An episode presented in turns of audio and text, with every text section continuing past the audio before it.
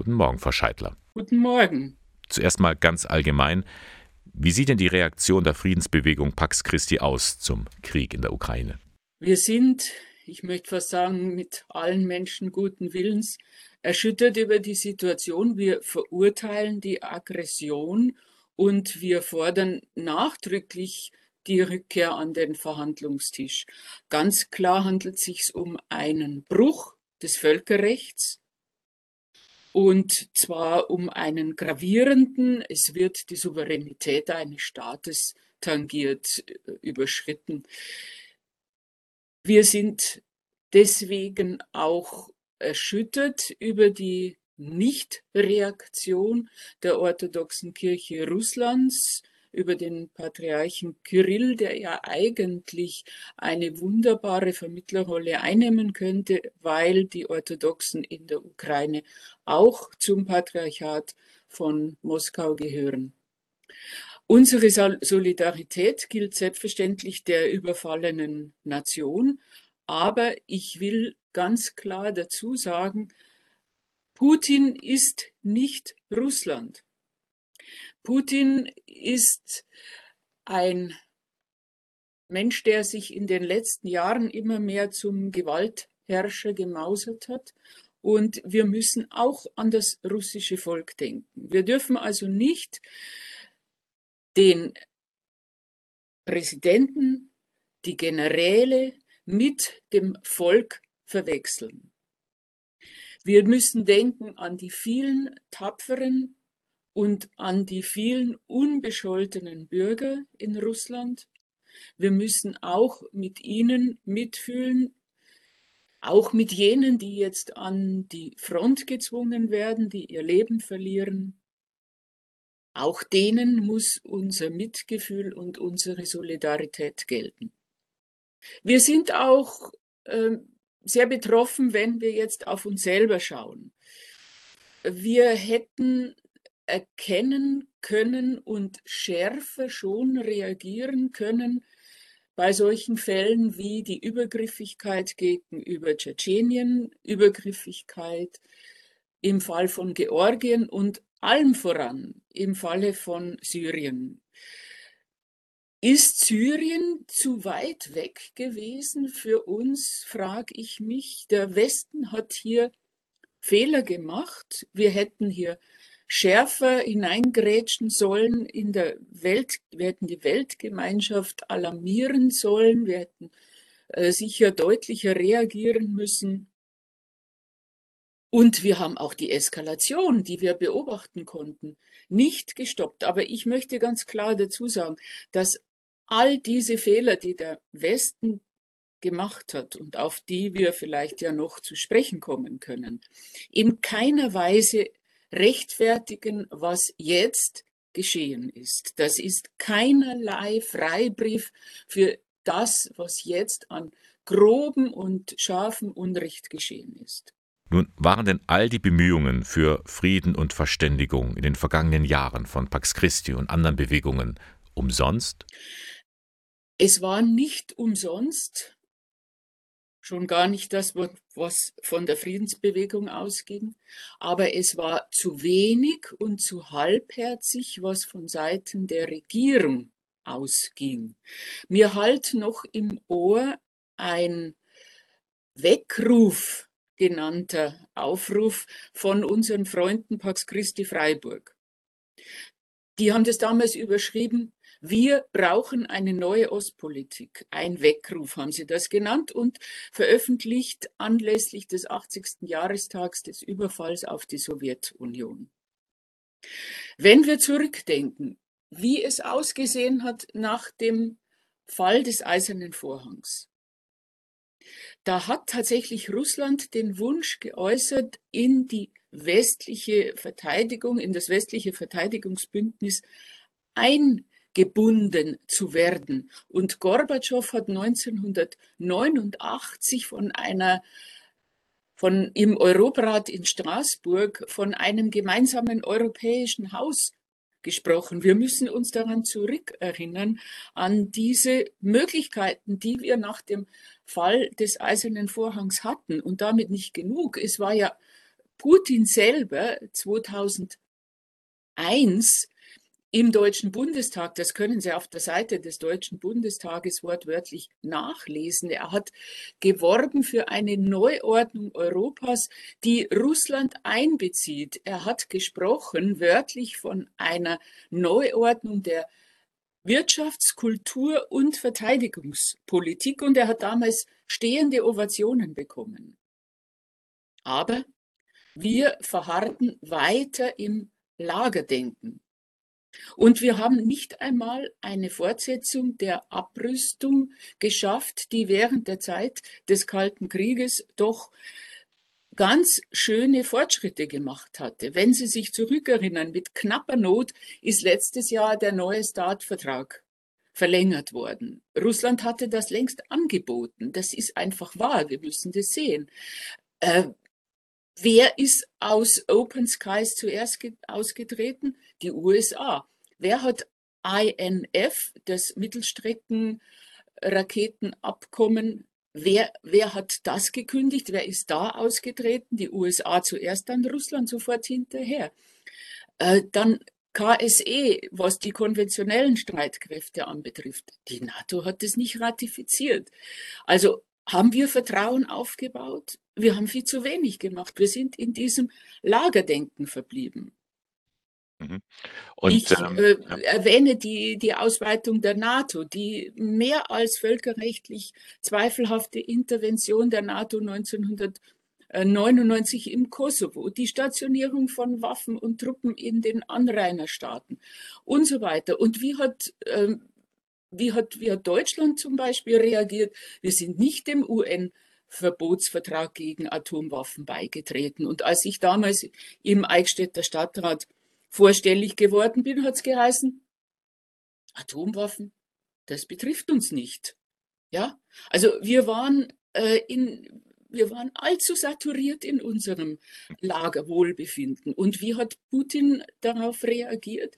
Er hat Schritt für Schritt vor unseren Augen ein Gewaltregime aufgebaut. Er hat diese Nichtbereitschaft des Westens dazu benutzt, sein eigenes Volk in Bezug, Bezug auf Meinungs- und Pressefreiheit zu unterdrücken. Er hat die Wagner-Söldner nach Syrien geschickt. Das war ja Wahnsinn. Jetzt kommen sie zurück in die Ukraine. Er hat mit Brutalität und Machtprotzerei reagiert und er hat äh, den Westen noch dazu mit modernsten Cybermitteln destabilisieren wollen. Und ähm, ja, also wenn Sie mich fragen, äh, ist die, sind die Bemühungen über für Frieden und Verständigung zu, äh, sind die gescheitert? Ja, die waren von vornherein viel zu wenig. Aber was uns anbetrifft, die Bemühungen der Friedensbewegung, die waren nicht umsonst und die sind jetzt wichtiger denn je. Für Pax Christi stand ja immer die Option für die Gewaltfreiheit an erster Stelle. Bleibt die jetzt auch weiterhin bestehen? Daran kann sich nichts ändern. Denn wir glauben fest, dass eine Welt ohne Gewalt, ohne Gewalt und Waffen die einzige Welt ist, die eine Zukunft hat.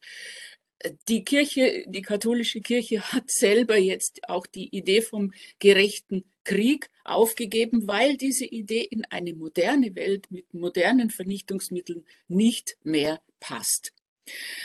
Natürlich kann ich gewaltfreies Handeln nicht von einem anderen verlangen. Ich kann nicht hergehen und zur Ukraine sagen, die Waffen nieder und ergebt euch alle und handelt alle gewaltfrei. Das kann ich für mich tun. Das kann ich für mich und muss ich für mich tun. Und deswegen muss weiterhin gelten, Gewaltfreiheit ist die logische Konsequenz, die einzig vernünftige Antwort aus den Lehren der Geschichte. Und dass es die Botschaft Jesu ist, das brauche ich ja nun wohl gar nicht zu erklären. Aber man braucht gar kein Christ zu sein, um die Überlegenheit von Gewaltfreiheit anzuerkennen.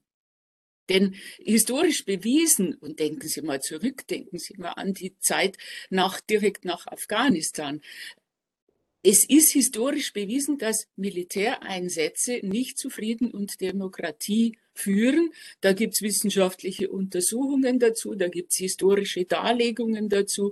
Es hilft nur ein langfristig geplanter ziviler Einsatz, eine aktive Gewaltfreiheit, aber die hat man nicht holter die Polter von heute auf morgen und mir nichts, dir nichts, sondern die braucht Zeit, die braucht Vorbereitung, die braucht Profis, die braucht Übung, genauso wie Militäreinsätze nicht aus dem Boden zu stampfen sind, die braucht Übung, die braucht aber auch Geld. Und all das hat das Szenario Sicherheit neu denken, das ja schon vom Jahr 2017 stammt, Schritt für Schritt dargelegt und übrigens auch ausgerechnet mit Zahlen und Fakten. Und dieses Szenario und seine einzelnen Schritte haben Anerkennung nicht nur weit über Deutschland hinaus, angeregt wurde es ja von der Badischen Landeskirche, äh, hat Ansehen gewonnen, weit über Deutschland hinaus, bei Politikern, ja sogar bei Militärs, bei der UNO. Ja, übrigens möchte ich dazu sagen, dass dieses Szenario ja im Diözesanrat diskutiert und sehr positiv angesehen wurde und dass ich Vorträge dazu anbiete. Das hm. will ich damit mal angeboten haben.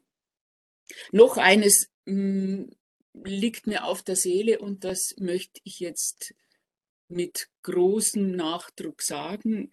Es geht nicht an, dass wir jetzt Gott für irgendeine Seite vereinnahmen. Gott steht nicht auf der Seite der Ukraine, Gott steht auf der Seite des Friedens. Und wir dürfen nicht wieder dahin zurückkommen, dass auf den Kanonen mit Gott steht. Was sagen Sie dazu, Frau Scheidler, dass eine deutliche Mehrheit der Deutschen Waffenlieferungen an die Ukraine begrüßt? Das ist doch jetzt ein Paradigmenwechsel. Ja, das ist ein Paradigmenwechsel, denn wenn Sie sich zurückerinnern, dann waren noch vor wenigen Monaten 80 Prozent der Deutschen überhaupt gegen Waffenexporte. Da hatten wir als Katholiken, da hatten wir als Friedensbewegung, nein, ich muss so sagen, da hatten wir als katholische Kirche die höchste Zustimmungsrate. Da gab es mal so eine Skala, wo hat die katholische Kirche die höchsten und wo die niedrigsten Zustimmungsraten. Und was die Waffenexporte anbetraf, hatten wir die höchsten Zustimmungsraten. Nun hat sich die Meinung deswegen geändert, wenn ich das jetzt mal so ähm, mit, mit meiner einfachen Psychologie beurteilen darf. Wir haben den Eindruck, es mit einer gerechten Sache zu tun zu haben. Wir empfinden Mitleid, wir sind empört und wir sind auch zornig. Und was ist das Resultat? Das Resultat ist eine ganz große Hilflosigkeit. An der ist übrigens unsere perspektivlose Berichterstattung auch schuld. Eine ganz große Hilflosigkeit. Und aus dieser Hilflosigkeit heraus greift man zu atavistischen Reaktionen. Also man greift zu Reaktionen, die wir bereits als Kinder gelernt haben. Wenn du nicht mehr weiter weißt, dann wende, werde brachial. Was ich vermisse, das ist eine klare, kühle Frage nach dem Nutzen. Wo ist der Beweis, dass diese und jene Waffensysteme der Verteidigung dienen? Wo ist der Beweis, dass sie in und wo ist der Nachweis, dass sie in die richtigen Hände gelangen? Denn es kommen auch viele Kleinwaffen hin und wir wissen sehr genau, dass viele Waffen jetzt erobert werden, äh, erobert werden. Wir wissen nichts über den Verbleib all dieser Waffen und da bin ich ganz auf der Seite der Erklärung der Bischöfe, die hier sehr umsichtig geschrieben hat, haben, dass man immer beachten muss, ob das, was man liefert oder auch nicht liefert, zur unmittelbaren Verteidigung nötig ist und welche Weiterungen auch so eine Lieferung hat. Und die Bischöfe haben auch angemahnt, dass wir über diesen Waffen und auch über diese äh, Aufstockung unseres eigenen Potenzials hier in der Bundesrepublik die anderen Aufgaben, die zivilen Aufgaben nicht vernachlässigen dürfen. Und dass wir als Christen primär zur Gewaltlosigkeit verpflichtet sind. Das steht alles in dieser Resolution der Bischöfe, in diesem äh, Wort der Bischöfe. Ja, also ich fürchte, dass hier ein Dammbruch droht, denn bislang galt ja die Selbstverpflichtung seit vielen, vielen Jahren äh, für die Regierungen, dass wir keine Waffen an Krisengebiete liefern. Aber vielleicht gibt es ja auch einen positiven Dammbruch und vielleicht kann der so aussehen, dass wir jetzt sehen, dass man mit Flüchtlingen auch anders umgehen kann. Wenn mit diesen, warum dann nicht mit allen? Und vielleicht gibt es auch einen positiven Dammbruch in der Richtung, dass wir jetzt gelernt haben, gegen völkerrechtswidriges Verhalten stark zu protestieren, einig zu protestieren, weltweit einig und dass wir dann auch gegen andere Völkerrechtsbrüche und andere Unmenschlichkeit in anderen Staaten genauso einig und nachdrücklich protestieren. Wie könnte nun ein Weg zum Frieden aussehen aus Sicht der Friedensbewegung? Ich bin zutiefst davon überzeugt, und diese Überzeugung teilt natürlich die Friedensbewegung, dass wir Abrüstung und nicht Aufrüstung brauchen. Wir brauchen auch, und das ist uns ja jetzt in die Knochen gefahren, eine totale Abkehr von Atomwaffen. Denn wir wissen nicht, wie das damit weitergeht. Wir müssen nach wie vor an der Maxime festhalten, in Krisengebiete keine Waffen zu liefern, weil wir nicht wissen, wo diese Waffen verbleiben und dass sie dann auch die Krisengebiete weiter aufheizen. Und wir müssen ganz klar am Primat der Diplomatie festhalten. Der stand ja im Koalitionsvertrag. Wir müssen Geld in eine gerechtere Welt investieren, nicht ins Militär. Wir müssen vertrauensbildende Maßnahmen unterstützen und nicht Konfrontation. Und vor allem, was ganz wichtig ist, weltweit müssen wir ein System der Krisenprävention aufbauen. Dazu brauchen wir Friedensarbeiter, wir brauchen Experten, wir brauchen Polizei statt Militär, Übrigens eine Idee, die bei der UNO gegenwärtig sehr stark diskutiert wird, die Umwandlung in eine Weltpolizei. Wir brauchen eine Stärkung der OSZE und wir brauchen eine gerechte Verteilung des Wohlstands. Und nicht zu vergessen, wenn wir Frieden sichern wollen, dann brauchen wir Russland. Wir brauchen Russland aber aus vielen Gründen. Wir haben globale Probleme wie Hunger, ungerechte Verteilung. Wir haben soziale und politische Krisen all überall in der Welt, ganz zu schweigen vom Klimawandel. Und was zum Beispiel den Umbau äh, für eine Verbesserung der Klimapolitik anbetrifft, alternative Energiequellen, da steht Russland ganz am Anfang. Wenn wir hier als der Westen Russland hier unterstützen würden, dann wäre das eine Win-Win-Situation, nicht nur ökonomisch, sondern auch politisch und würde helfen, dieses Lagerdenken zu überwinden. Denn was haben wir davon, wenn wir jetzt ein Lager Russland-China vorfinden?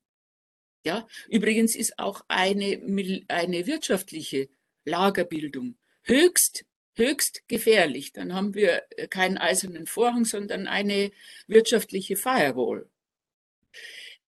unsere Rüstungsanstrengungen jetzt so zu erhöhen, wie die Bundesregierung das Hals über Kopf tut, das müssen wir uns mal genauer anschauen, denn wir landen dann jährlich bei 60 Milliarden jährliche Ausgaben und dazu kommen noch 100 Milliarden als einmalige Spritze. SIPRI also wirklich eine anerkannte Instanz, das ist das Friedensinstitut in Stockholm, sagt, dass Russland jährlich 69 Milliarden Dollar jährlich ausgibt für seine Rüstung, für sein Militär. Und wir wären dann allein als Deutschland bei 60 Milliarden. Übrigens, die USA geben fast das Zehnfache von dem aus, was die Russen ausgeben. Ja, also diese Zahlen sind einfach Zahlen, die wir auch mal bedenken müssen. Und natürlich sind wir jetzt auch als äh, Friedensbewegung oder auch als Christen äh, etwas enttäuscht, denn wir hatten von der neuen Regierung und dem Koalitionsvertrag ja ein Rüstungsexportkontrollgesetz erwartet und eine bessere Nachverfolgung. Und jetzt soll aber gelten, dass die Stärke Deutschlands sich in den Finanzausgaben widerspiegeln soll. Das ist, das sind ganz neue Töne. Irmgard Scheidler, herzlichen Dank für Ihre Ausführungen zu diesem brisanten Thema. Bitteschön.